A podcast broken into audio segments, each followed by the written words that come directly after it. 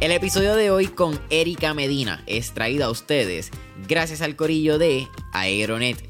Oye familia, si tú estás escuchando mentores en línea, es bien probable que seas un empresario, empresaria, creador o creadora de contenido. Y dentro de todo eso hay algo que es vital para tu trabajo. Y eso es tu internet.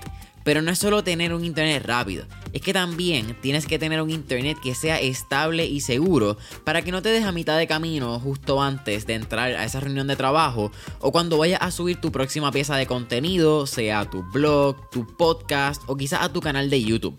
Y es por eso mismo que aquí en Mentores en Línea nosotros usamos Aeronet. Y la diferencia de que cambiamos ha sido gigante familia.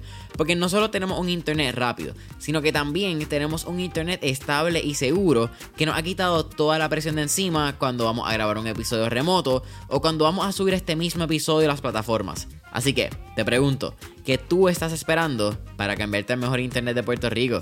Para más información sobre sus servicios y productos, puedes entrar ya a aeronetpr.com para que veas la variedad de soluciones que proveen tanto para tu empresa, pequeño o mediano negocio o tu hogar. No olvides aeronetpr.com. Cuando tú viajas, tú te encuentras tantas veces teniendo que explicarte, teniendo que explicarte de dónde tú eres, qué tú haces, Puerto Rico, la gente que no tiene idea dónde queda, la gente que sí sabe y están interesada. Y yo me encontraba constantemente haciendo el cuento de Puerto Rico. Y de momento pues salían highlights de algunas eh, celebridades o dependiendo de donde estuvieras, pues te preguntaban, te hablaban de un boxeador o de un artista o de un político, tú sabes, y había esa intriga. Y yo, y entonces volvemos, como que si yo quería combinar lo que ya yo había hecho eh, sin entrar en un mundo de consumerismo completamente, pues es desarrollo económico.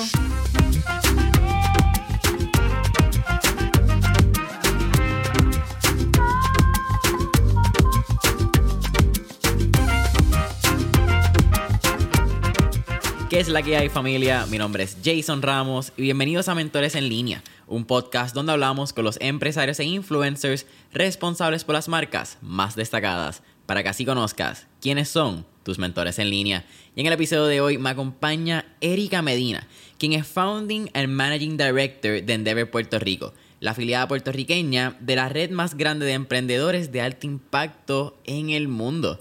Erika, bienvenida a Mentores en línea, ¿qué está pasando? Hola Jason, gracias por recibirme aquí en tu segundo aniversario, ya me contaste. Y ella, oye, gracias a ti por, por, recibirnos en la oficina de Endeavor. Eh, estamos Bienvenido, este espacio es para todos, así que gracias por visitarnos. Tenemos ahí un, un mini oyente en vivo, semi en vivo, que está pegado, eh, pero ya ahora del equipo de Brain y Emanuel, Israel, que están aquí también. Pero vamos a hablar un poquito de ti, Erika. Vamos a hablar un poquito de Endeavor. Y, y estoy hablando como llamo el pre-podcast session. Eres bien interesante. No me enseñé tu, segundo apellido, ¿verdad? Erika Medina Bikini. Pero entré hablando de tu background. Y me parece que tu background es bien interesante. Y quiero que me hables de cómo era Erika en su juventud, en esos inicios. Porque termina siendo una increíble profesional en el campo de branding, mercadeo, desarrollo de negocios pero en, en, en, tu espacio académico eso nunca fue como con un elemento oficial. Estudias un bachillerato en relaciones públicas. en comunicación. En comunicaciones. Sí, ¿verdad? Porque es Public Relations en inglés. ¿O cómo eh, es? es? Public Communications, que el enfoque, para ser honesta, entré pensando que era más algo así de, de, relaciones públicas, pero en la Universidad American University, que tuve la oportunidad de estudiar, pues ese es un enfoque de servicio público. Lo curioso es que no, nunca pensé que yo iba después terminar en servicio público en dos ocasiones en mi, en mi carrera, así que en la parte de, de gobierno.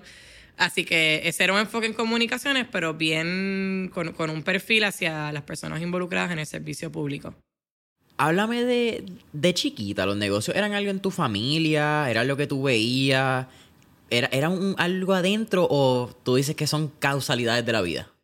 Eh, yo creo que es algo de personalidad. Eh, mi familia, eh, mi, padre es dentista y mi madre es maestra, o sea que la, la parte quizás de, em, de, emprendedores o algo no necesariamente era lo que yo veía en casa, pero sin embargo siempre escuchaba a mi papá decir, el cual es un banquero con maestría antes de ser dentista, en que la razón por la cual estudió dentista es para ser su propio jefe y no depender de las grandes instituciones. Y literalmente ya después de casado con una hija, cambié completamente de carrera y empecé a estudiar premédica y, y, dentista.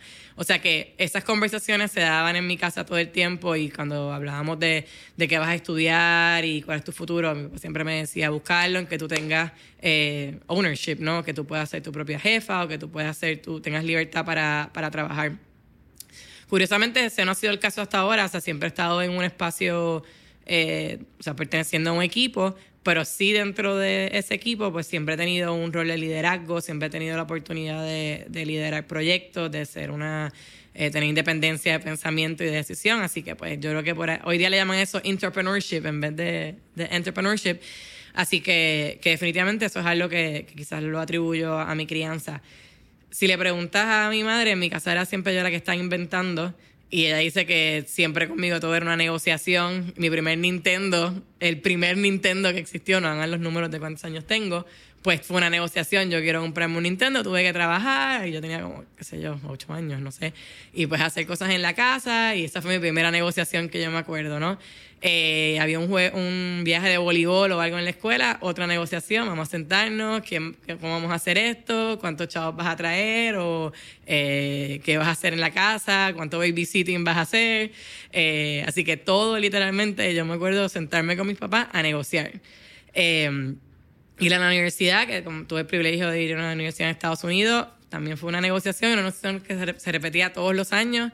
Y la negociación fue, ok, vas a graduarte en tres años y medio, vas a trabajar todos los veranos, eh, este, vas a buscar becas y si no hay becas no hay, o sea, el otro año vuelves a Puerto Rico. Y así fue, me gradué en tres años y medio, pero eso fue hasta escrito, tú sabes, eso fue una negociación que todos los veranos se evaluaba. Y en aquel momento eran cartas que llegaban las becas y yo llegaba a agosto y si esa carta no llegaba yo temblaba. Eh, así que creo que la negociación y la habilidad de persuade, eh, yo le digo así de seducción en español, eh, eh, la fui con, quizás es innata y la fui fortaleciendo desde, desde niña. Y la curiosidad, la creatividad y la curiosidad, o sea, yo, yo, no, yo no tengo nada de valor material. para mí todo desde chiquitita era un viaje o una experiencia.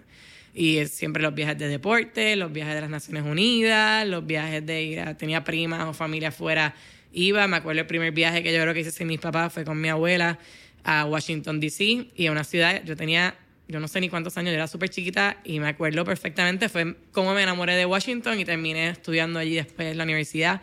O sea que para mí era todo eh, una, en busca de experiencia. Eh, no tengo cartera, nada, yo no tengo nada, todavía adulto no tengo nada caro y todo lo, lo mido en un pasaje o en una experiencia que podamos vivir, eh, una aventura o algo. Así que yo creo que la curiosidad y la, creatividad y, ese poquito de locura son eh, cualidades que los emprendedores y las emprendedoras deben tener y pues quizás las tengo yo también. Boom. Mira, háblame, estudias eh, comunicaciones públicas, estábamos ahí.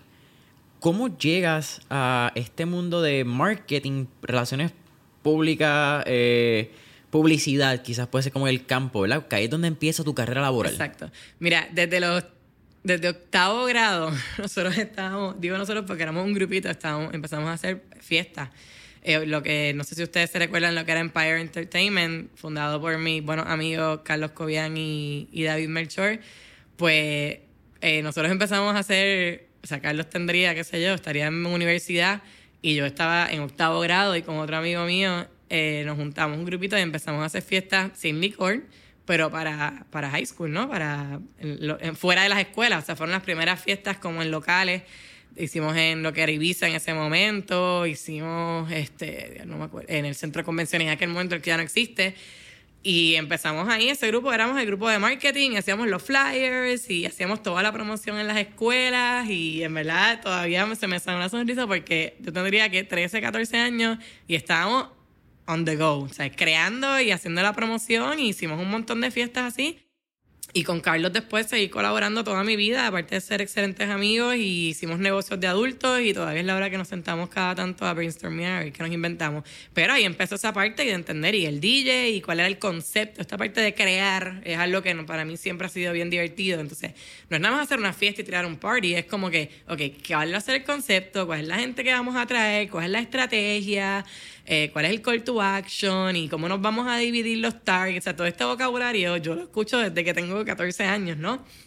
Y en verdad, así siguió. Después seguí haciendo las fiestas con ellos, las, de ya más grandecitos en, Bra en Babylon, que hoy día es Brava. Y no hagan los números de cuántos años tengo. Sí, no, ya tú te pusiste varias veces los números. Este, y. Y en verdad, pues todo, durante todo. Después yo me metí en el consejo de estudiantes, ahí hacíamos las actividades. O sea, que todo esto no era. Todo tiene una estrategia. Y esa parte de estrategia para mí, yo tengo una, una mente muy estratégica. Y de todo esto tú estás aplicando, porque volvemos, no es nada más hacer una fiesta y, buscar un DJ, es toda la experiencia alrededor. Así que toda mi, mi high school, aparte de las 500 cosas que hacía, estaba metida en esto de hacer fiestas y promocionar actividades y qué sé yo. Y eso te lleva al mundo de la publicidad. O sea, yo sabía que mi mundo era el mundo de, la publicidad, el entretenimiento y la creación. En aquel momento no se hablaba de, de entrepreneurship eh, no se hablaba, o sea, no se hablaba de contenido, nada. Tú estudiabas, tú ibas a la escuela de comunicaciones y dentro de comunicaciones hacías publicidad o periodismo, que eran las dos cosas que se conocían mucho. Cuando me voy a American, pues entro a la escuela de comunicaciones y me voy al, bachillerato de, Public Communication, honestamente pensando que era publicidad, porque no, no había un programa de publicidad. Y entonces, aunque me doy cuenta que, que era más eh, con este enfoque en la política o en el servicio público, pues, anyway, las estrategias eran súper nítidas. Y lo mezclé a propósito con clases de relaciones públicas, con clases de marketing en la escuela de negocios, que era otra escuela. Así que yo hice un poquito mi mix and match de, de clases y cursos para darle ese, todo ese, ese eh, sentido, ¿no? A lo que estaba estudiando. Más que para mí es el consejo que me dieron en aquel momento y el consejo que le doy a todo el mundo que esté en sus en su años de estudio, trabajen. Yo trabajé todos mis semestres, bueno, ya saben que trabajé desde high school, pero yo trabajé todos mis semestres en la universidad todos los veranos y me gradué con un resumen. O sea que ya eso era una, una, ventaja para las personas que, que solamente habían cogido clases. Y yo entré ya sabiendo lo que yo, o sea, creyéndome que sé lo que sabía, lo que estaba haciendo, pero realmente con un poco de experiencia. Hice unos internships brutales en las agencias de policía en Puerto Rico, en aquel momento en, Martí. Eh, López Martí, Prieto. Martí Flores. Eh, Flores Prieto. Flores Prieto. Espérate, Martín. Ay, Dios mío, es que después llegó Walter Thompson. En Martí, ¿qué le decíamos Martí? Hice en Lopito, Iliani Howie, que después fue. Eh, eh, yo no sé ni qué es ahora en J. Walter, bueno, en, todas. Estuve en todas las agencias de publicidad en su momento, que yo creo que ninguna existe ya por el mismo nombre. Y, y eso en verdad me, me, creó un portfolio brutal y me creó contactos, que eso es algo bien importante que fui crean, que he creado por toda mi carrera, el valor de las conexiones y los contactos. O sea, uno de mí, del quien me contrató o quien me invitó a ser parte de ese internship en, en Martí Flores Prieto, igual ese es, ese es el nombre completo, fue después quien me dio, me dio mi segundo trabajo en publicidad y se convirtió en un mentor para mí. O sea que conexiones que hay, hay foster early on, como Carlos Coyan, o sea, fuimos desde octavo grado y hoy por hoy todavía es mi, mi colega, mi amigo, eh, personas con quien hacemos mentor. Así que después vas a ver en la conversación el poder de, de las conexiones y cómo llego a Endeavor siendo el, el core de, de Endeavor también, ese mundo de conexiones. Importante. Y una vez tú lo mencionaste, shout out a Mr. Carlos Cobian. Creo que me puedo estar equivocando, pero creo que el episodio 65, eh, ¿verdad? El DJ de la cuarentena. Así que, ¿qué podemos decir? Que nos salvó a, a muchos la, la, mente y, nos trajo felicidad. Fue bien loco y, yo se lo dije a él y, y para mí fue un sentido de satisfacción poder decírselo.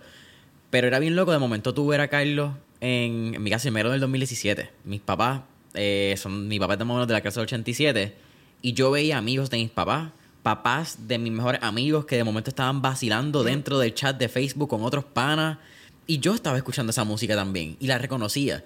Eso fue, fue bien lindo ver quizás como... Familiar. Sí. En épocas quizás... Para mí la música y la familia siempre ha tenido como que algún tipo de relación. Creo que mi abuela era bien musical. Pero no entender, no sé si tiene que ver con estas generaciones, ¿verdad? La X, la Z, quedan los millennials entre medio, tú eres millennial.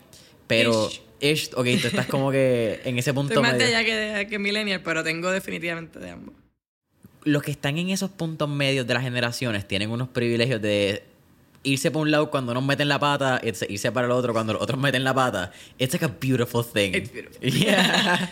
Mira, Bueno, la música, y para, eso Sí. es otro capítulo, pero yo creo que la música ahora y sobre todo en este mundo streaming está bien cool porque pues tú pones a lo mejor una referencia moderna, pero te va a salir, qué sé yo, pones, ¿cómo se llama el rapero que me dijiste ahorita? eh, Ñejo. Pones a Ñejo, pero de repente Ñejo te lleva a Vico Sí y te lleva a, a- a música de nuestra época y entonces pues las nuevas generaciones conocen a otras, otras generaciones. Así que yo creo que el Carlos trajo todo eso a la mesa. Sí, Esa mira, hasta que Bunny también trajo al trío Vega, Vega Bajadeño, ¿sí? Sí, Algo así, sí, ¿verdad? Exacto. Y, y los Rivera Destino, que hacen honor a todos los boleros. Yeah. Así que, Es bueno. Mira, tú mencionaste también el poder de las conexiones y yo creo que vamos a llegar a eso con Endeavor. Pero lo que me pareció bien curioso y tú me aportas aquí es que tú también viviste unos años en Nueva York.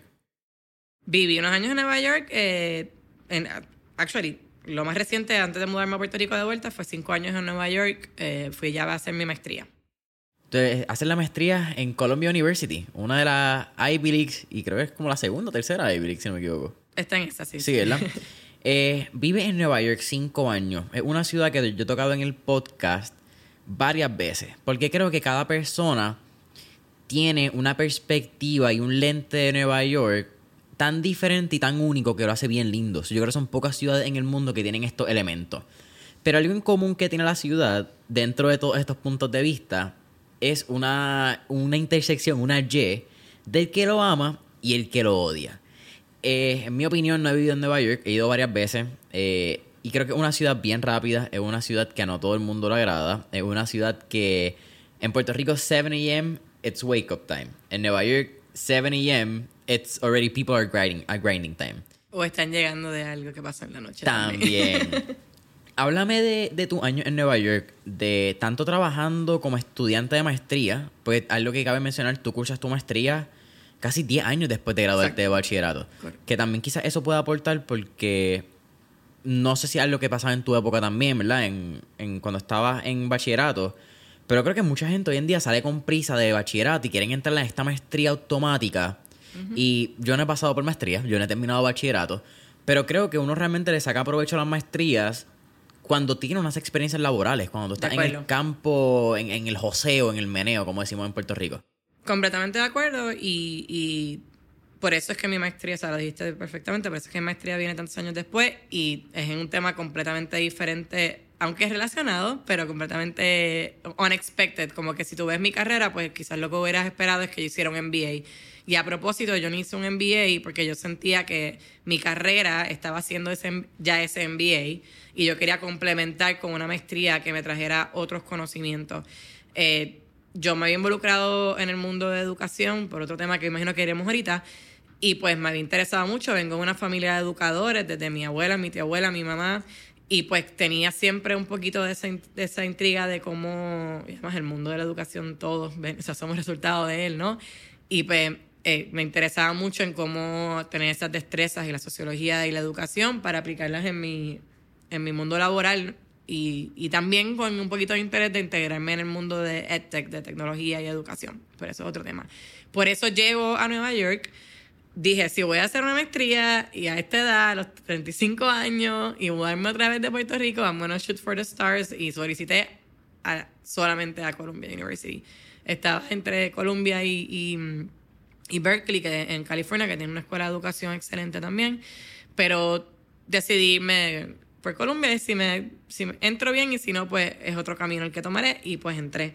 Eh, me acuerdo que, que hice el, el paper de, de entrar en la escuela, el- la solicitud, lo hice el día de mi cumpleaños de 30 años.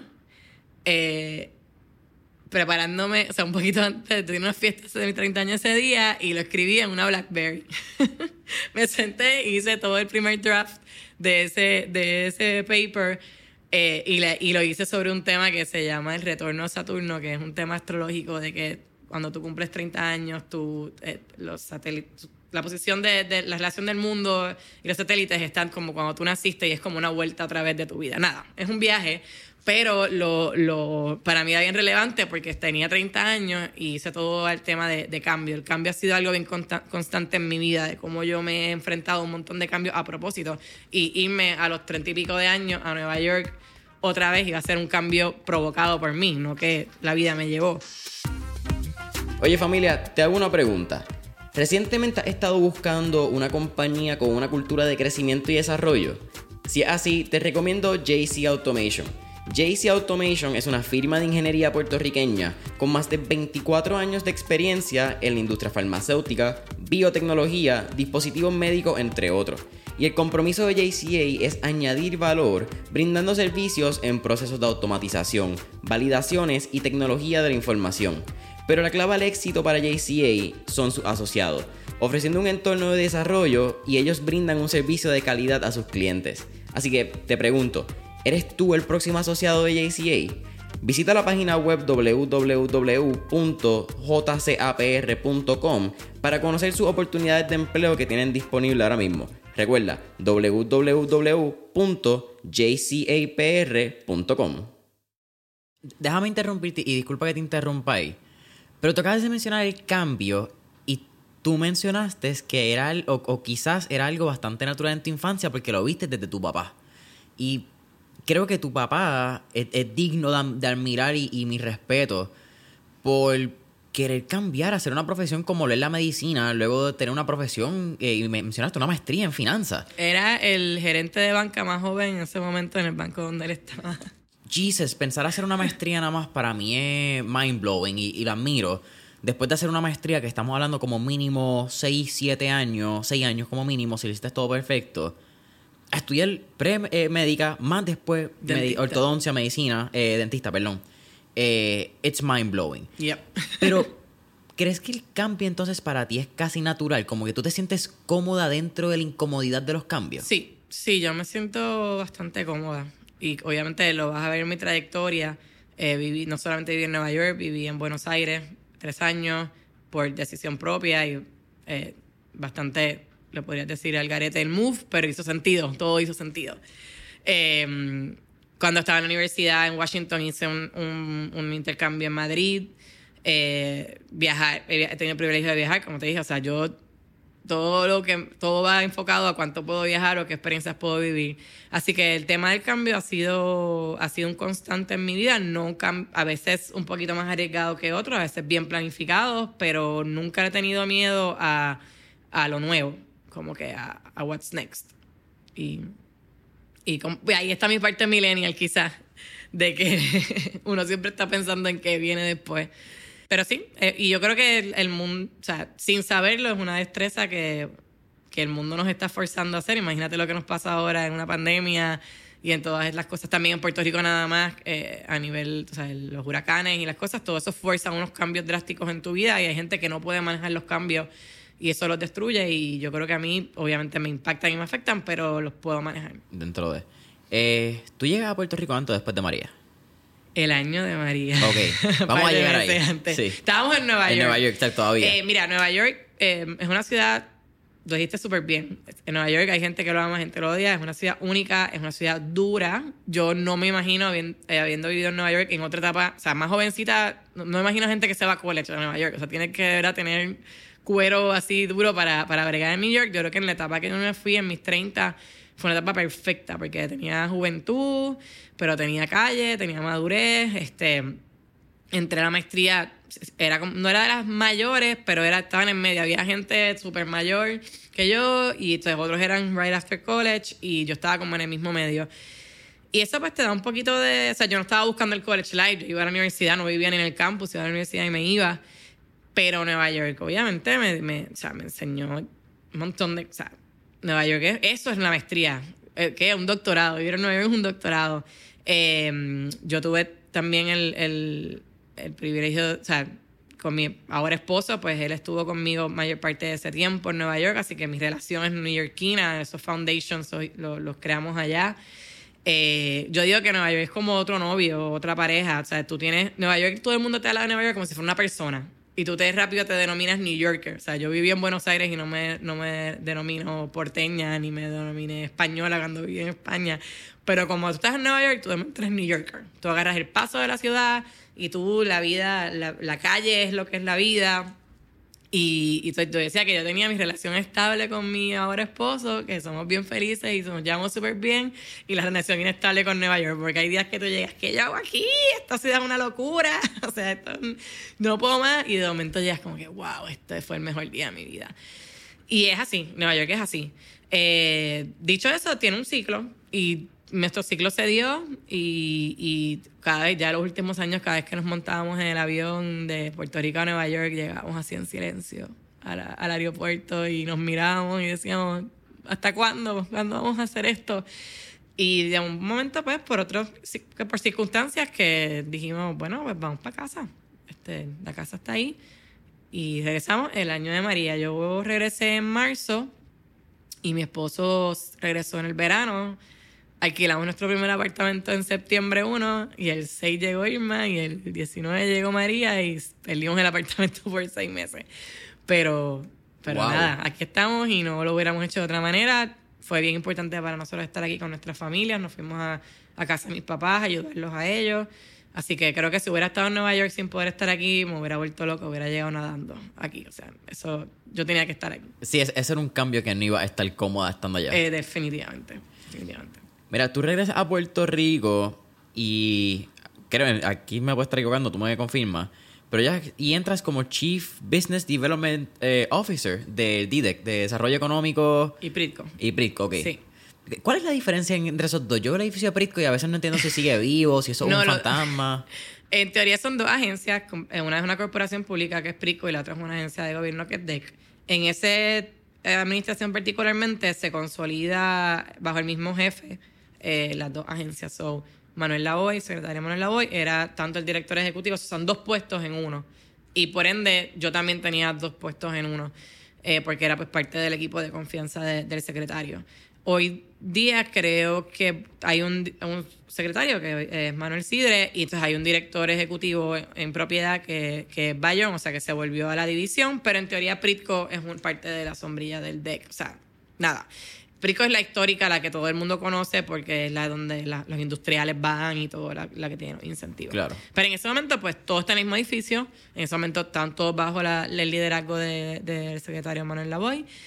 Eh, y cuando decidimos volver a Puerto Rico, pues eh, yo sabía que no quería integrarme en el mundo de, CP, de CPG de marcas, como que ese no era el espacio donde quería integrarme y publicidad y todo esto quería algo que tuviera un poquito más impacto. Ya yo había estado en el servicio público eh, hacía varios años y, y, pues me intrigaba otra vez volver al servicio público, pero sabía que si quería entrar, quería entrar en el espacio de desarrollo económico. Eso era para mí un, un target, no quería estar en ninguno de los otros espacios. Y obviamente sabes que a cambio de administración pues están reclutando y están haciendo equipos. So, yo presenté, o sea, yo no, no tenía relaciones ahí, yo no conocía al secretario, secretario de ni, ni nada, pero pues logré pasar mi resumen y les hice un pitch directamente, mira, este, yo quiero volver a Puerto Rico, estas son mis, mis, capacidades, esto yo traigo valor. Y este es el tipo de posición que yo entiendo que yo puedo eh, traer a la mesa. Y pues se me dio la oportunidad. Y, y entonces cuento medio cómico, pues llamamos a nuestros papás, como, porque era de hoy para hoy. Era como que, ok, perfecto, estás en Nueva York, eh, ¿cuándo llega? Y es como que, ok. y literalmente yo creo que de entre la decisión a la mudanza pasó una o dos semanas. Por eso es que mi esposo se queda allá, porque él tenía trabajo y pues no podía, o sea, dijo, bueno, pues tú quédate, organízate en tu salida. Yo tenía una salida un poco más fácil. Y, y cuando llamamos a nuestros papás, en, en, en, FaceTime o qué sé yo, Skype o algo.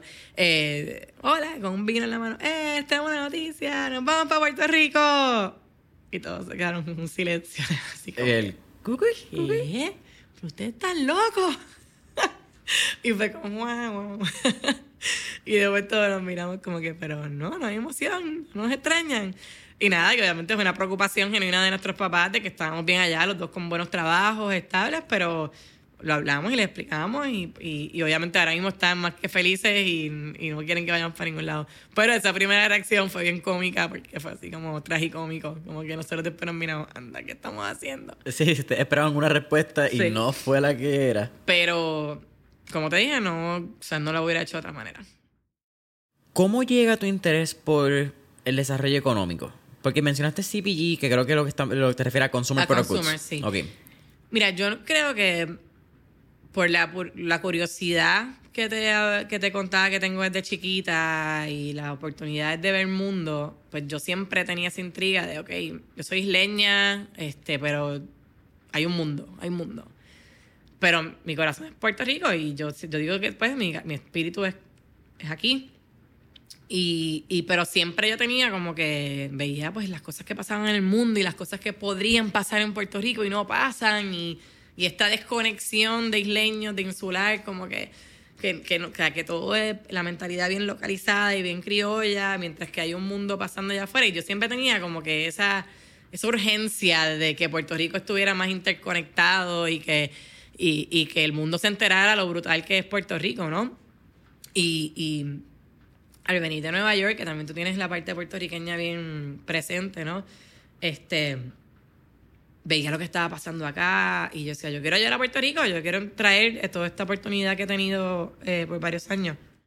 Y yo decía como que cómo puedo conectar mi carrera eh, y seguir trabajando y, y, ayudar a la isla y conectar y lograr que la gente vea lo que está pasando en Puerto Rico, porque yo siempre he sido súper optimista y yo sabía que, hay gente gufiada aquí, que están pasando proyectos nítidos y todo, pero que a veces no tenían el acceso al mundo. Y, y pues dije, desarrollo económico es o sea, ahora mismo donde tenemos que estar es en eh, todas las, o sea, donde podemos comer los cartuchos es en desarrollo económico. Y estaba ya el tema, todo este tema de, de, emprendimiento y todo el tema de inversión y los que si incentivos y no incentivos y que si exportación y qué sé yo. Y pues yo dije, aquí es donde traigo valor. Eh, mi conocimiento en desarrollo de negocios, las conexiones que, que hice en Nueva York, que hice en Argentina, todo esto eh, es como que donde traigo valor. En verdad, tú cuando tú viajas, tú te encuentras tantas veces teniendo que explicarte, teniendo que explicarte de dónde tú eres, qué tú haces, Puerto Rico, la gente que no tiene idea dónde queda, la gente que sí sabe y están interesada. Y yo me encontraba constantemente haciendo el cuento de Puerto Rico. Y de momento pues salían highlights de algunas eh, celebridades o dependiendo de dónde estuvieras, pues te preguntaban, te hablaban de un boxeador o de un artista o de un político, tú sabes, y había esa intriga. Y yo, y entonces volvemos, como que si yo quería combinar lo que ya yo había hecho eh, sin entrar en un mundo de consumerismo completamente, pues es desarrollo económico.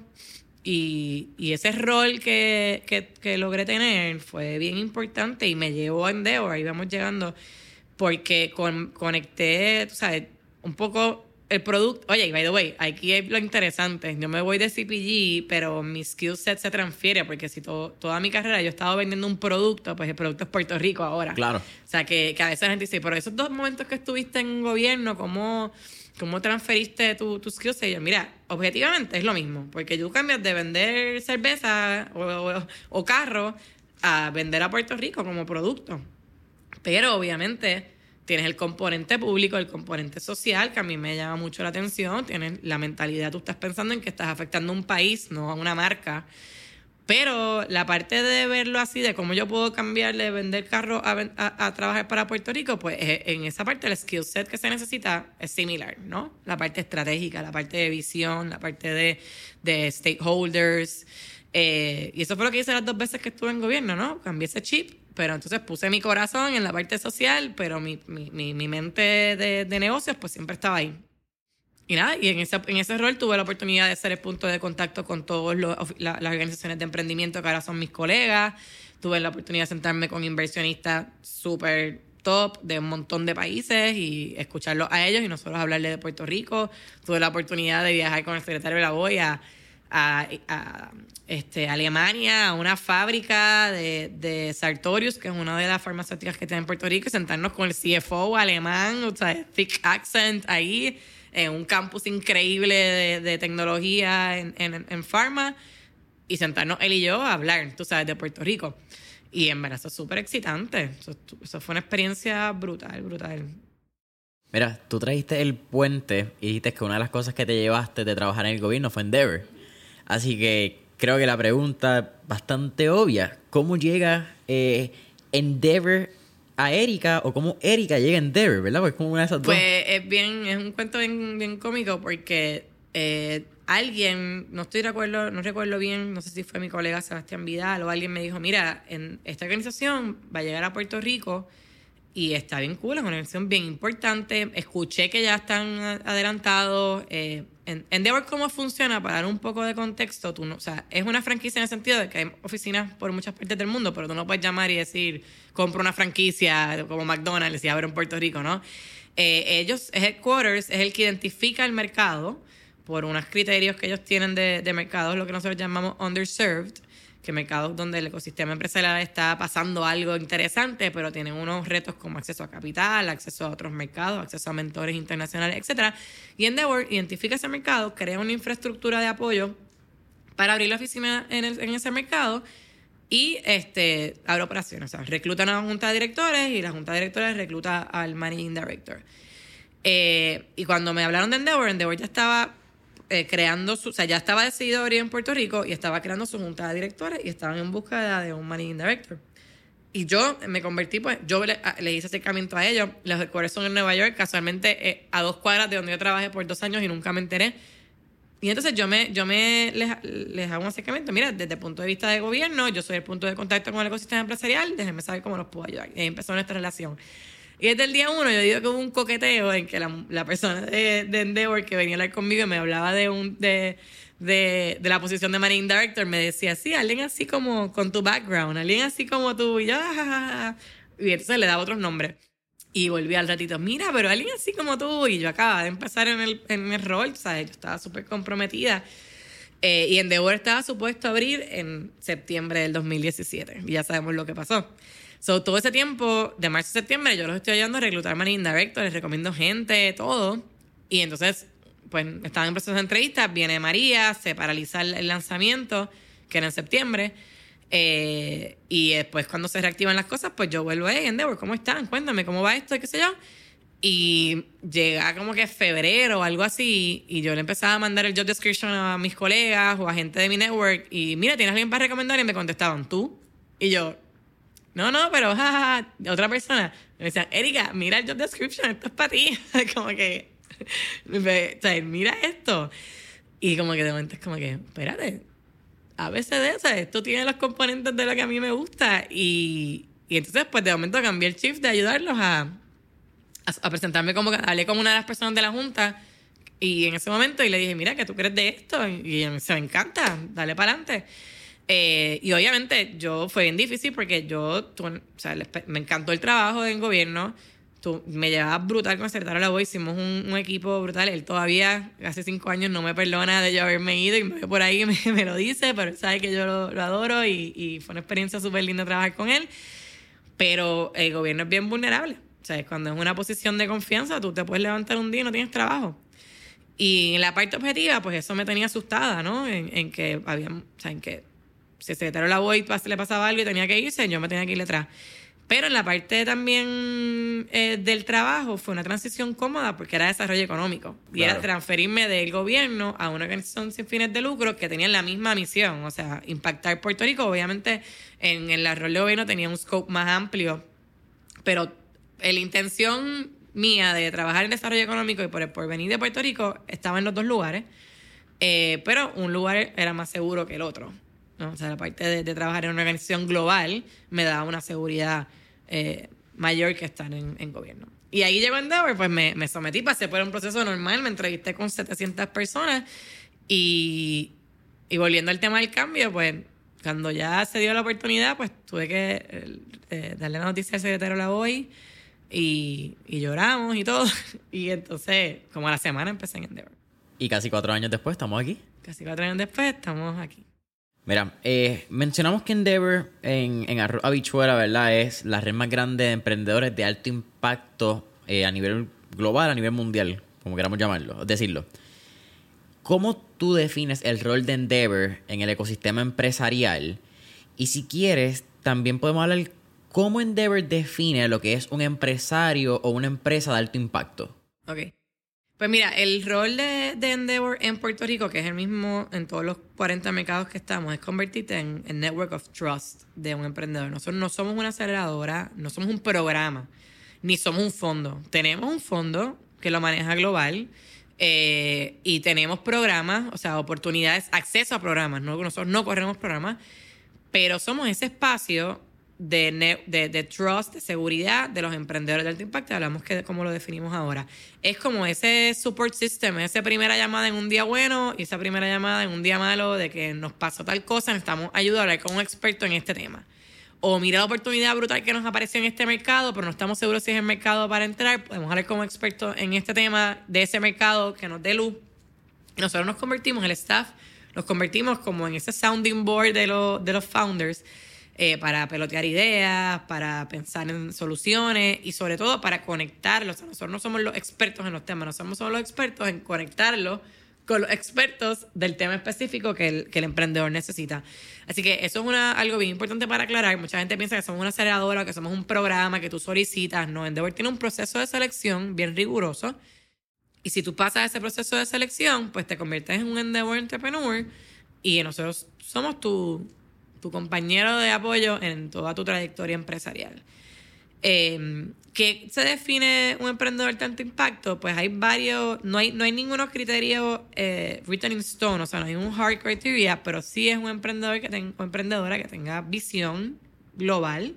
Algo bien importante para, para entrar en Puerto Rico es que tu producto o tu compañía no esté solamente en Puerto Rico, ya esté en un segundo mercado, siendo Estados Unidos un segundo mercado, ¿no? Eh, y que tengas una, una visión y un hambre al menos regional, o sea, que quieras entrar en otro, crecer en otro, en otro mercado. Que ese fundador o fundadora tenga un modelo de negocio ya probado, o sea, no entramos early, eh, eh, pilot stage, tiene que haber un market fit ya y, y, una escalabilidad probada. Todos nuestros emprendedores ya son revenue positive o han levantado capital para seguir creciendo su empresa. Y otro tercer factor bien importante es la apertura a giveback, a ayudar al ecosistema, no solamente a ser exitoso y celebrar tus logros, sino que tú quieres ser, convertirte en un, en un mentor, en un inversionista, en un, en un ente dentro de tu ecosistema, en un role model, y, tú dejes ese return a, a, este, a este ecosistema que te vio crecer y que te está ayudando, ¿no? Y ese componente yo creo que es el más importante esa coachability, como que tú estés abierto a escuchar de otros y aprender de otros, pero tú también digas, no, yo quiero ayudar al que viene, al que viene después. Claro.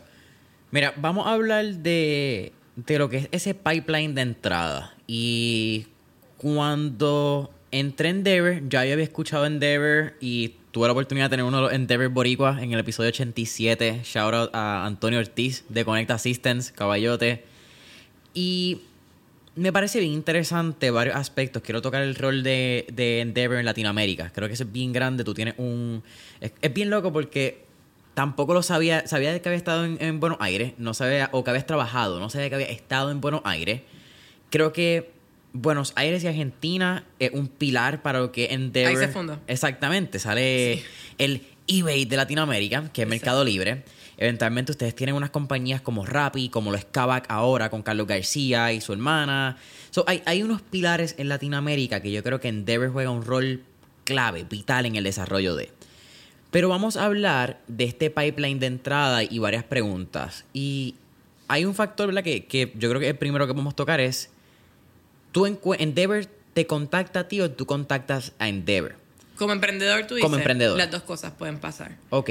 Tú puedes puedes ir a nuestra página web, endeavorpr.org, llenar una solicitud o mandarnos un email, lo que sea, y tú presentarte como. No es una solicitud, es un cuestionario para nosotros conocerte y tener la primera eh, interacción. O nosotros estamos pendientes de quiénes están en la prensa, quiénes salen de otros programas. Hablando un poquito del rol que, que, que juega Endeavor acá, pues nosotros somos, o sea, trabajamos súper de cerca con, con un montón de organizaciones del ecosistema y pues Guayacán nos dice, mira, chequeate estas compañías que salieron de GBA, eh, eh, para el team, chequeate estas compañías que salieron de, de, generaciones quizás eh, no, de la que se acaba de terminar, la generación acaba de terminar, pero chequeate, o sea, nosotros tenemos gente en el pipeline que fueron primera, segunda generación de, de Parallel, salen de Parallel, siguen creciendo y llegan en Endeavor. Claro. tenemos gente de GBA, Antonio y Carlos de Connect Assistance son de GBA, como tenemos otro, como, como Jason Burcho de Barca, que no pasó por ningún programa. O sea, que no es un requisito estar en otro programa.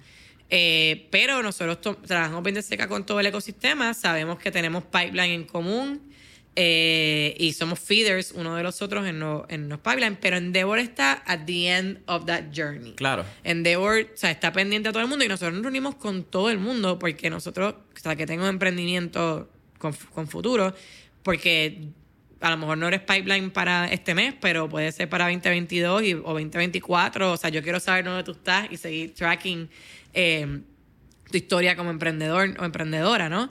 O sea que nosotros ahora mismo tenemos muchísimas conversaciones con compañías que quizás no están preparadas para entrar en Endeavor ahora, pero nos parecen súper interesantes y es como que cada, cada quarter tocamos base o cada, cada año tocamos base y entran en otro momento, ¿no? Eh, cuando, están, cuando ya están en, ese, en, en, esa etapa perfecta. En ese, nosotros le llamamos ese inflection point. Ok. Ese, ese es el rol importante que nosotros, que nosotros tomamos. El tema del pipeline siempre es un tema ongoing, en discusión interna. Eh, Endeavor como organización ha cambiado un montón de lo que eran los Endeavor Entrepreneurs en un momento dado, de lo que son ahora. Eh, Explícame un poquito más. Y contando, Endeavor tiene cuánto, 20... 40 mercados. 40 mercados Nosotros y fuimos el número 32 y 25 años cumplimos este año. El empresarismo ha cambiado un montón en los pasados 25 años. Exacto. Endeavor entra Argentina y Chile y Brasil, los primeros mercados, y como siempre pasa fútbol, también pasa en Endeavor, de que hay pelea de quién se adjudica ser la primera oficina. este, pero la historia dice que es Argentina con Mercado Libre y con, y con Wences Casares, en ese momento que tiene una compañía llamada Patagonia. Eh, y después brinca a Turquía, si no me equivoco, fue la primera oficina que abrimos, que abrimos overseas. Y cuando entras a esos mercados, pues los primeros players que llegan a Endeavor, muchos son compañías familiares, ¿no? Son los que son, están liderando la economía, los que están creando empleos, los que están impactando eh, el ecosistema sin llamarle en aquel momento emprendimiento. No existía ese, ese término. Eran empresarios, eran empresas de familia. So, cuando ves el historial del portfolio de muchas de las compañías de, de los mercados originales, el primer portfolio, pues eran esas, por decir aquí, este la medalla, Rovira, este... Se los Serrayés. Exacto, los Serrayés, compañías familiares, institucionales que tienen productos que crecen. Y cuando todavía, cuando Endeavor se abre en Puerto Rico, todavía era un poco esa mentalidad, eh, esas, eran, esas eran compañías que estaban en el pipeline, ¿no? Eh, cómo llegamos a esos big players que ya están exportando o a qué, momento Medalla todavía no está exportando, pero era obvio que tendrían que exportar, pues a lo mejor si hubiéramos entrado Medalla hace cuatro años, pues estaríamos ayudándolos en su proceso de exportación.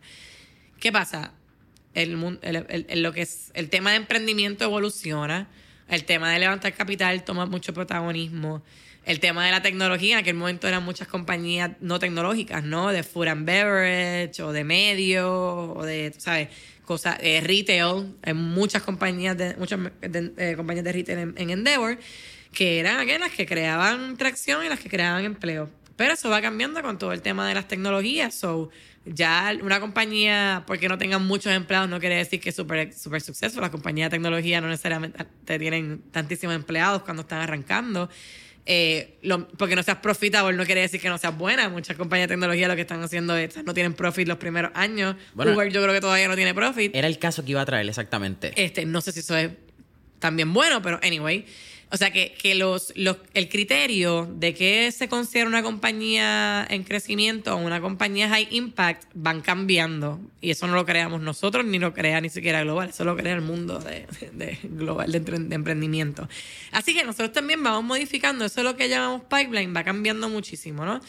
En un mundo post eh, en el cual nosotros no, nos movimos a, a ser virtuales cuando éramos bien presenciales, aunque estábamos alrededor del mundo, yo viajaba o había una oportunidad de estar en una parte del mundo diferente cada seis a ocho semanas.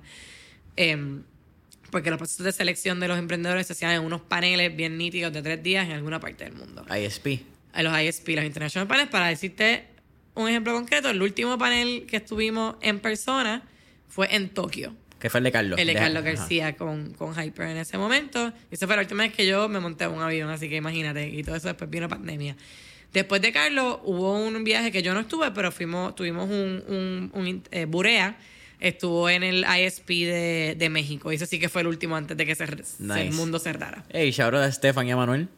Eh, al- somos fanáticos de, de Burea y a Vivian, sé qué de Vivian. Sí, uh, ¿verdad? Este, así que hoy día que somos una organización em, post-COVID y mucho virtual, eh, el criterio también de nuestros emprendedores, el tipo de emprendedores ha cambiado. Y entonces el enfoque es growth. A lo mejor tú puedes entrar a Endeavor a, a una etapa más temprana, pero lo importante es que tú puedas desarrollar, tú puedas demostrar crecimiento, crecimiento del, o sea, lo que llamas CAGR, 100% CAGR, que tú puedes decir, no, yo crecí el año pasado en 100%, me dupliqué, y en los próximos tres años esta es mi trayectoria y esta es la manera en que lo voy a hacer, o levantando capital, o reclutando equipos, abriendo estos mercados, pero el enfoque de nosotros es tecnología, o sea, dentro de, la- de cualquier vertical, porque hasta Food and Beverage hoy día todas las compañías tienen algún, son tech enabler, y crecimiento. Así que el pipeline de Endeavor cuando empezamos hace cuatro años no es el mismo de ahora. Mira, te acabas de mencionar que hay unas métricas que ni siquiera las pone, ¿verdad? No es ni Erika ni Endeavor, son unas métricas que el ecosistema. La palabra ecosistema también como que ha cambiado Sí. tanto y, y it's- eh, es como que even shady at this point sometimes. Pero eh, el mundo de empresarismo, no vamos a llamarlo ecosistema, el mundo de las empresas y los startups.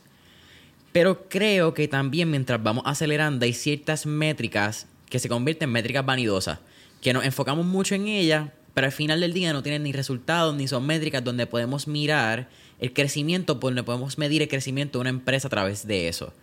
¿Cuáles tú crees que son algunas métricas vanidosas que el empresario se enfoca mucho y realmente a largo plazo, o quizás bajo la perspectiva de Endeavor, ¿verdad? Porque puede ser bien amplia, pero bajo la perspectiva de crecimiento y tuviste otra palabra, eh, growth and uh, technology at this point, ¿verdad? Tecnología y crecimiento. Eso es una pregunta tricky. eh, porque no, no lo voy a decir, no lo quiero adjudicar específicamente a Puerto Rico. eh, pero obviamente el tema de capital can go both ways con la pregunta que me estás haciendo. Porque hay compañías porque levantaron millones, quieren asegurar su, su pueden decir, podemos ser súper exitosos y el año próximo no existen. Y, y where those- o sea, ¿dó- ¿dónde fue el dinero y, y, y dónde están los inversionistas? Tú sabes, eso es otro tema. La historia de WeWork. Exacto, que ahora tuvo un resurgir, vamos, pero, pero sí, en ese momento se preguntaron, ok, ¿dónde están todos estos millones y qué vamos a hacer? Y como esas hay muchas. Pero también, por eso digo que va- both ways, porque también el tema de capital está tomando más, más, más resonancia. Ese tema de que no crezcas con tus chavos, creces con los chavos del otro, tú sabes. Ese struggling entrepreneurship model, eso ha cambiado un montón. Antes era, olvídate, todo, la- todas las historias que te escuchas de emprender- emprendedores es como que empeñé, o sea, en mi casa, mi carro, exploté la cuenta de, ahorros para sacar este negocio adelante. Y ahora es, es como que no, no, no, flaco. Busca los chavos de otra persona y que el otro invierta en ti y el riesgo lo corre el otro. O sea que, que, y en Puerto Rico hay mucho miedo todavía a pedir dinero, a levantar capital, acceso a otros fondos y a otros vehículos de, de financiamiento con ese miedo de compartir el pie, tú sabes, de compartir el bizcocho, porque no, no, yo quiero que mi compañía sea mía y no quiero deberle a nadie o, o rendirle a nadie. Y esa mentalidad ha cambiado, por suerte, pero hay que cambiarla más. O sea, ahora mismo es como que, o sea, lo primero que te va a decir un emprendedor exitoso es, o sea, no arranques con tu chavo, arranques con los chavos de otro. Este, o sea, que el tema de capital es un tema que can go both ways. No te va a, garantizar el éxito de una compañía, pero sí es, un, es bien importante que los emprendedores o las emprendedoras estén abiertos a explorar ese tema. That's it. Hay compañías súper exitosas que son bootstrap y seguirán siendo bootstrap y van públicas eh, con una trayectoria boot- eh, bootstrap. O sea, no quiere decir que no vayas a ser exitoso, pero la trayectoria de una compañía que, es, que eh, se sustenta sola financieramente versus una que levantó capital es completamente diferente. Y el crecimiento también. Una bootstrap usualmente tiene un 40% de crecimiento anual, ya es súper bueno 50%. Una que levanta capital se espera que se te duplique. Tú sabes, eh, la- las exigencias son diferentes y las expectativas son diferentes.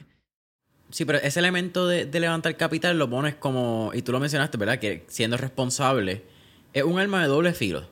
Porque una métrica que te puede subir los humos, por decirlo así, como una métrica que puede ser súper exitosa y súper importante para levantar tu negocio de, de manera exitosa, valga la redundancia. El otro componente que yo me atrevería a hablar un poco es el, no sé, no sé ni cómo llamarlo, pero el flashiness. A veces pues hay emprendedores que están enfocados en salir en la prensa, en estar en 500 proyectos o programas, en entrevistas y todo, pero hay que trabajar. Sí, el Shiny Object Syndrome, por llamarlo Exacto, así. y entonces sobre todo también pasa en los mercados chiquitos que tú quieres ser como una estrella y tú te validas mucho, tu validación de momento está en cuántas veces saliste en el periódico o, o posteaste o, o saliste en post.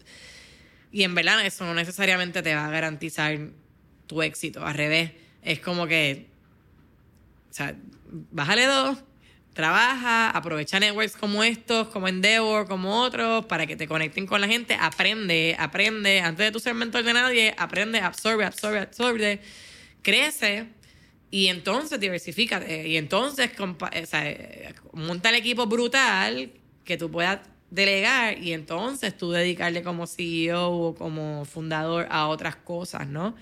Eh, mencionaste ahorita Antonio, Antonio Ortiz es un ejemplo súper de, un very smart move, o sea, él, él quiere crecer el negocio y él busca un presidente y él se quita ese rol, él sigue siendo el CEO y, y hace una decisión bien difícil porque eso es soltar un poquito de tu bebé, ¿no? Pero él tomó una decisión súper inteligente de que no, yo voy a traer un líder como presidente de este, operacional de esta institución y yo me voy a dedicar al crecimiento. Y eso no todo el mundo lo hace, eh, eh, eh, o sea, no es una decisión fácil. Y yo creo que pasa mucho que se celebra, no, o sea, todos los logros son importantes para celebrar, pero no tienen, todos tus logros no tienen que estar en la prensa, no todos tus logros tienen que estar eh, out there, sino vamos a demostrar resultados. Es más, a lo mejor quédate calladito uno o dos años y de momento sales con este super boom que, que diste. Esto es una, esto es una opinión también y una, algo una perspectiva que yo veo no siendo emprendedora, obviamente, pero trabajando con una comunidad de, de- de emprendedores, no solamente en Puerto Rico, o sea, viendo esto alrededor del mundo. Un montón de años de experiencia, Erika. Creo que tu perspectiva viene más que, más que bien alimentada, me explico. Has tenido la oportunidad en distintos mercados. Y quizás entrando en ese mismo punto, ¿qué factor tú has visto que es un denominador común, si se puede llamar de esa manera, en los startups que son exitosos a nivel de crecimiento, quizás dentro de la misma red de Endeavor? El equipo. Gente que invierte en su equipo. O sea, eso, eso, y eso es bien, o sea, eso es un challenge porque es caro, ¿no? Y ahí por eso también viene la parte de levantar capital y que tú tengas ese dinero que tú puedas invertir, pero en verdad la clave es equipo. Y, y eso, hay data para sustentarlo, te puedo dar una lista de personas con experiencia que te pueden decir cómo cambió todo cuando realmente invierten en las personas. Tú tienes que formar un equipo que esté más duro que tú. O sea, cuando tú quieres, si tú de verdad quieres crecer, tú tienes que, traer a, los capos en, todo. Y eso es caro. Y eso no todo el mundo lo puede hacer. Eh, pero de verdad te aseguro que if we go back y a ver par de case studies o hablar con par de founders, eso te, lo van a decir. Te van a decir que si they go back hubieran traído eh, más temprano en la, en, la, en la jugada un CTO experto o un CMO o lo que sea en su suite, en el equipo de, lidera, de líderes. eh, es bien importante armar un buen equipo. Porque si no, que es lo que le pasa a muchos fundadores. O sea, you burn out o te diluyes demasiado, estás haciendo 70 cosas a la vez, eh, entonces no logras eh, impactar una de verdad. Y, y eso, yo, te, yo de verdad, con mucha certeza me atrevo a decirte que eso es un, un factor común entre éxito y fracaso. Oye, Erika, ya casi terminando Mentores en línea, eh, tengo una pregunta final antes de las últimas cuatro que hacemos, pero antes de eso.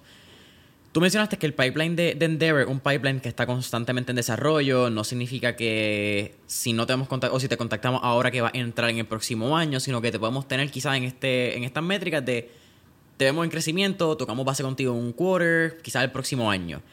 Pero vamos a decir, llegamos a la ESP, ¿verdad? International Selection Panel, y no llegamos o no pasamos, porque tiene que ser unánime, si no me Sí. equivoco. Ok. Uno puede volver a solicitar eventualmente cuánto el periodo de tiempo, porque también algo cool que vi, bueno, cool entre comillas, ¿verdad? Pero un 3% de aceptación promedio. Es bastante bajito a, a nivel global. Sí, pero bueno, a tu pregunta, eh, sí puedes volver. Eso, bueno, en, en el ISP hay tres posibles outcomes. It's a pass, o sea, bienvenido, eres Endeavor Entrepreneur.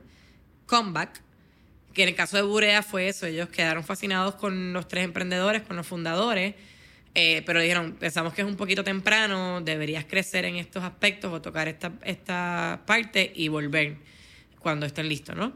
Y el no pass, que es un, un no pass. Sin, a un ISP, si eres un no pass, no, no puedes volver, porque, o sea, eso es un criterio de, de global. Eh, puedes volver quizás con otro emprendimiento, con otra compañía o algo. Y la verdad tendría que preguntar si históricamente ha habido una compañía que fue un no pass y de momento es como que oh, oh, mira esta gente. O sea, again, no creo que ninguna, ninguna regla esté escrita en piedra. Pero si es un no pass, pues usualmente no te enfocas tanto en, o sea, en esa compañía como para invertir tiempo en ella. En el panel local, que es la primera etapa de, elim- de eliminación o eliminatoria, sí puedes, eh, nosotros podemos tener la decisión como staff de decir, no, pero mira, esta gente vamos a seguir, vamos a echarle, a seguir ayudándolos y dándoles el, el- el, eh, apoyo y traerlos en otro momento. Nosotros, y eso lo, sí, lo pueden ver en nuestro reporte de impacto que salió la semana pasada, lo pueden bajar en, en endeavorprimpact.org. Vamos a dejar el enlace también abajo en la descripción para que puedan ir a verlo. Eh, en ese eh, reporte vas a notar que nosotros no solamente medimos el impacto en las tres compañías o los cinco emprendedores que son Endeavor Entrepreneurs, nosotros medimos el, todo el, el pipeline, que son 25 emprendedores. O sea, usando el caso, el, el, el caso de Burea otra vez, Burea todavía está activo en la red y los invitamos a eventos y los le hacemos introducciones a, diferentes inversionistas cuando están levantando capital, o, o sea, they are active. Nosotros seguimos trayéndole valor a ellos, a atención, atención, a, a un montón de compañías que están súper activas.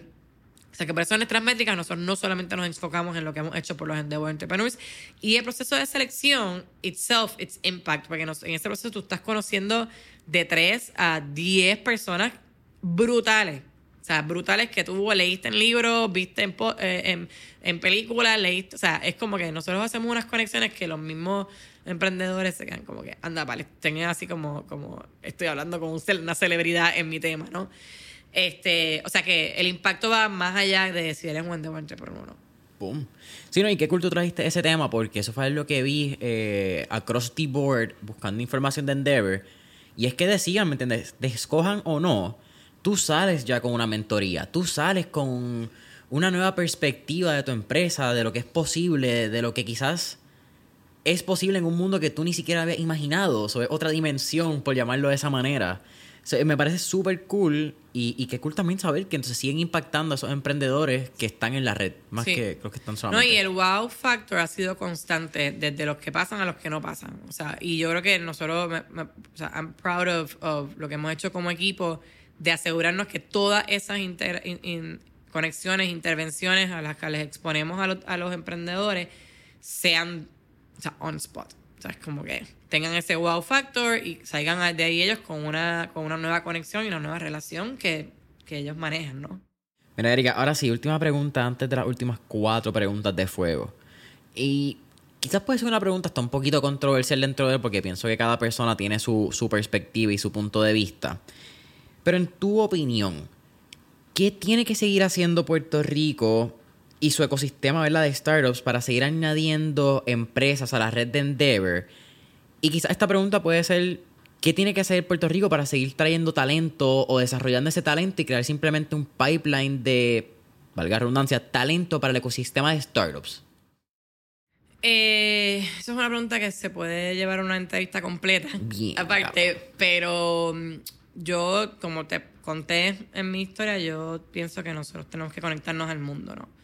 Eh, no podemos tener una mentalidad isleña, no podemos crear emprendimientos solamente pensando en Puerto Rico. Oye, by the way, hay negocios súper exitosos y de una vida que solamente son para Puerto Rico y se, o sea, that's totally fine y se celebra brutal. Pero pues con el sombrero de Endeavor, tengo que decir que es bien importante que pensemos en que hay un mundo allá afuera, en que no, Puerto Rico no solamente es nuestro único mercado y que aunque quieras tener el negocio en Puerto Rico, es importante seguir alimentándote de relaciones con el resto del mundo. O sea que Puerto Rico tiene una diáspora súper poderosa. Estamos en todos lados. O sea, los puertorriqueños estamos en todos lados. Estamos en la NASA, estamos en todos lados. Y si no hay alguien casado con un puerto- una puertorriqueña puertorriqueño que tiene un interés en Puerto Rico y eso estamos... O sea, if you track Puerto Ricans around the world, de verdad que estamos en todas. Estamos en todos lados. En estamos todos en lados. Cirque du Soleil, estamos en To- Ben Jerry, estamos en el ballet bolchevique en Rusia. Exacto, y eso es hermoso para una isla. O sea, yo, yo- o sea, por, por, por densidad poblacional, nosotros de seguro que tenemos que tener de las sociedades más talentosas ever. Y, ese, y eso es bien importante de, de, de fomentar, ¿no? Y, y hay muchos de estos, ay, que vengan inversionistas, que vengan gente de afuera. Pues mira, yo me mudé a Nueva York porque es una ciudad cosmopolita y multinacional, o sea, y diversa. So, a mí no me molesta que en Puerto Rico sea diverso. Sí me molesta que den prioridad a uno sobre otro y sí me molesta que, que, eh, que, no, que haya un valor al talento no puertorriqueño versus el puertorriqueño. Pero que venga gente con, de otros países y con mentalidad internacional y, y a contratar gente de Puerto Rico y exponerlos al mundo, yo aplaudo eso. Claro. Y no estoy de incentivos, o sea, eso es otra conversación. sí, Sencillamente, esto es objetivo, eh, A across mí me encanta caminar por San Juan y ver gente de nacionalidad in- esa, de India, de asiáticos, lo que sea. Eso está brutal. O sea, es como que me encanta. Eso es algo que me encantaba de Nueva York y, y ya lo puedo tener aquí, en mi casa. Este, o sea que yo creo que es bien importante como isla que no nos cerremos, no nos- o sea, que abrimos el- al mundo, que capitalicemos sobre la tecnología, que capitalicemos sobre que ya es un mundo borderless, que creemos que todas las compañías crean oportunidades. O sea, yo creo que es bien importante crear esa oportunidad para que volvamos. O sea, ha vuelto un montón de gente y todo el tiempo y a mí me molesta cada vez que veo un reporte más del que se va. Es importante esa, esa métrica, pero hay que también medir el que volvió. Montón de gente volviendo a la isla o en esa intersección de tener negocio aquí y allá y casa aquí y allá y, y buscando cómo impactar en Puerto Rico y si no puedes vivir aquí, tienes de alguna manera impacto acá o invirtiendo o, o algo. Pero eso tiene que seguir pasando, no podemos aislarnos, ¿no? Y, y hay que crear la oportunidad. Y oye, eh, yo siempre digo, obviamente depende de la etapa de tu vida y lo que estás buscando, pero van a ser pocos los puertorriqueños que tú le ofrezcas un trabajo y un pasaje y te digan que no. Este, con todo que a lo mejor cojas un pay cut o algo, pero tú le ofreces a alguien la oportunidad de venir a Puerto Rico con un trabajo y yo te aseguro que la mayoría de la gente lo coge. Y mira, la mayoría, muchos de mis amigos que volvimos, al año cambiamos de trabajo una vez estamos aquí, pero ese ticket home de tú no volver con una incertidumbre y de decir, voy a volver a Puerto Rico, ¿para qué? No, no, no, es que vas a volver a casa, vas a estar aquí, pero te dieron una oportunidad de trabajo y eso es súper, súper, súper importante. Así que no perder la perspectiva de que somos parte de un mundo, aprovechar todo el talento local que tenemos, alrededor, o sea, todo el, talento- to- todo el talento boricua que tenemos alrededor del mundo, y aprovechar el que no es boricua y está aquí y tiene conocimiento para, para compartir y, y- y regar. Boom. Erika, para mí ha sido un absoluto placer tenerte aquí en Mentores en línea. Siempre al final hacemos cuatro preguntas de fuego, así que vamos para encima. Por encima. La primera, si tuviéramos la oportunidad de estar en la película Back to the Future y tener un DeLorean, ¿a qué época, década o periodo histórico te gustaría ir y por qué? Pues mira, esa es una pregunta complicada porque cualquier etapa que volvamos por el pasado, que es decir, menos derechos para las mujeres, Eso es bien cierto.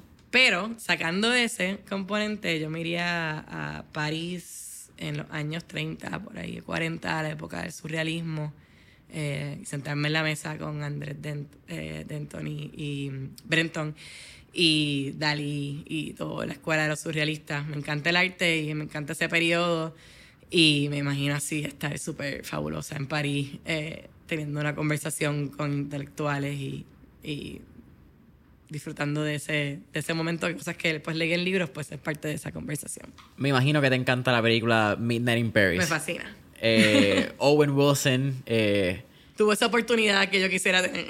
astro, eh, Montmartre, ¿verdad? Es que era la... es que en Montmartre, sí, toda la época de Moulin Rouge. Sí, esa época. El que no ha visto la película, el- no es la primera vez que la mencionamos en el podcast.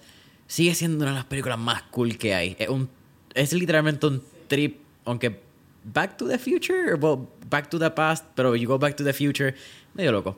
Eh, mira, segunda pregunta. Y ya sé que eres fanática del playlist que tenemos en Spotify, Mentores en Línea, el playlist, valga la redundancia. Así que, con eso dicho, ¿qué canción motiva o pompea a Erika Medina eh, Bikini? Pues más que canciones te puedo decir discos, porque todavía yo vengo cuando veo CD o algo. Oye, por lo menos no dijiste LP. No, no, no. Bueno, no. Eh, cassette, cassette quizás. Este, o género. Eh, si estoy, quiero pompearme, eh, Soda Stereo. Uh. Es my go-to. O, o ese, ese mundo de, de rock en español. Eh, Manu Chao, Robbie Draco. Son los que si me tengo que preparar para una noche bien nítida o para un día súper exitoso de High Energy, esos son mis to go. El disco Bocanada. Pongo Bocanada en Spotify y lo que venga por ahí se queda a ser bueno. Boom. Eh, reggae es mi música feliz. Así que si estoy en un momento en que tengo que hacer una presentación tranquila o necesito estar súper chilling, pongo cultura profética eh, o el disco de dulzura. Y por ahí también, lo que venga va a ser bueno o bien clásico Bob Marley. Pero reggae es mi música feliz. Y seguido por, por salsa, por salsa vieja, salsa gorda. Yeah. Pero definitivo, rock en español y, y reggae son mi, lo más que, que escucho. Tuviste una buena escuela en Argentina, me imagino. Me curé. O sea, vi a Cerati mil veces en vivo, vi a... eh, Estuve en restaurantes que estaba Vicentico, los vi en vivo 700 veces, iba a escuchar bandas de música alternativa, así entraba a lugares a ver qué había y vi cosas increíbles.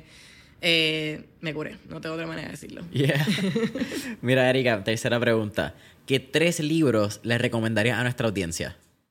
Mira, ahí te vas a sorprender y vas a decir un super curveball, pero te voy a explicar por qué. Yo creo que el mundo está tan complicado eh, en las noticias y todo, y sobre todo cuando empecé a vivir en Nueva York, que los temas políticos se pusieron bien intensos, que toqué una tendencia de ponerme a leer sobre comediantes.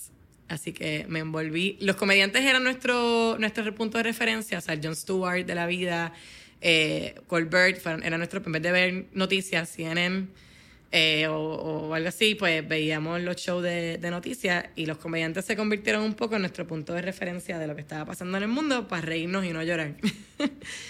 así que eh, me encantó, me, entregó mucho la vida de los periodistas, digo, de, de los comediantes, y me leí el libro de Trevor Noah, por ejemplo, de eh, Born, ah, Born a Crime, me voló la cabeza de su historia.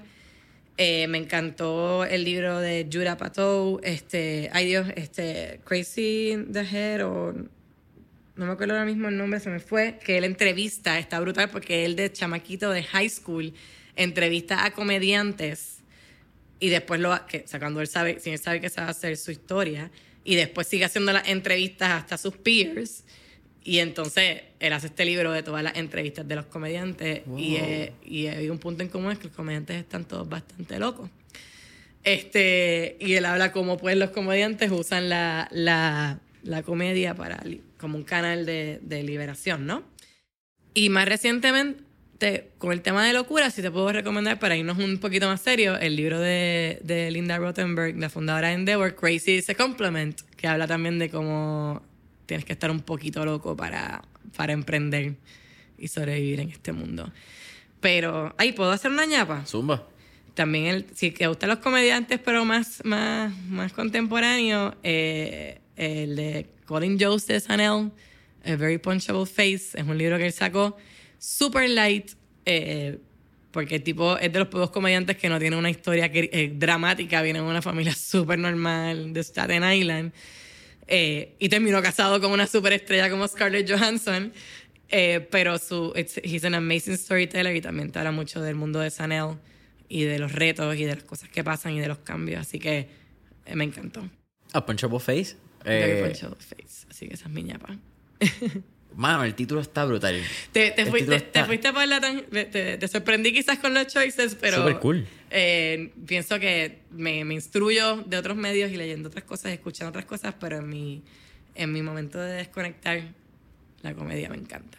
Eso es lo que a mí me falta. Yo me he dado cuenta que quizás naturalmente yo leo mucho de negocios. Eso es lo que me gusta, pero me he dado cuenta que hay tantas otras vertientes que uno puede aprender de otros temas que le gusten. Siempre es simplemente es encontrar qué te gusta Diversificarte. and go in with that. Pero sí. Mira, Erika, ¿cuál es tu última pregunta? ¿Cuál sería un último tip o recomendación que le daría a nuestros escuchas? Conexiones. Maneja, o sea, no sé cómo decirlo en español, pero foster your relationships. O sea, alimenta tus relaciones. Desde un profesor, o sea, volvemos al cuento de Carlos. O sea, Carlos, yo tenía 14 años y aquí todavía estamos haciendo, inventando cosas juntos o ayudándonos o apoyándonos. Eh, conexiones, maneja ese, crea tu propio network of trust, eh, alimentala. O sea, yo como te dije, viví en mil lugares, pero yo nunca me desconecté, ni me desconecté de Puerto Rico y mira dónde estoy, otra vez de vuelta a casa. Siempre de mi, de mi país y de mi gente, yo siempre estaba conectado y ahora que estoy acá, sigo con mis conexiones en Argentina, con mis conexiones en Nueva York. Algunos se convirtieron en amigos y familia, otros se convierten en mentores. Eh, pero, ¿sabes? Una de mis clientas en Argentina, mi primer trabajo en Argentina, es hoy día mi mejor, de mis mejores amigas y es mi mentora, de que están mis referencias laborales. Y ella es la CEO de Equifax Mundial y un excelente ser humano, and she's my friend. Y hay otros que se convierten, en, o sea, no se convierten a un nivel tan cercano de amistad, pero yo creo que tú poder levantar el teléfono o el email, lo que sea, y tú tener una persona a quien eh, pedirle un consejo o compartirle una idea o pedirle referencia para tu próximo trabajo. Todas, todas mis posiciones y todos mis, mis, trabajos y mis cambios han sido posibles por relaciones que yo he, que yo he alimentado. Así que eh, el consejo es crea tu propio, tu propio network basado en, respeto, importante, en confianza y en, en confianza, en verdad. Your network of trust. Boom. Erika, nuevamente para mí ha sido un absoluto placer y agradecido por abrirnos las oficinas de Endeavor. Cuéntanos, ¿cómo podemos conseguir Endeavor Puerto Rico en redes sociales, página web? Si quieren contactarte a ti también, ¿cómo pueden hacerlo? Claro que sí. Mira, mi email es extremadamente complicado y largo. Es erica.medina del medio bikini endeavor.org pero mejor escríbeme a infopr.endeavor.org y me va a llegar a mí también.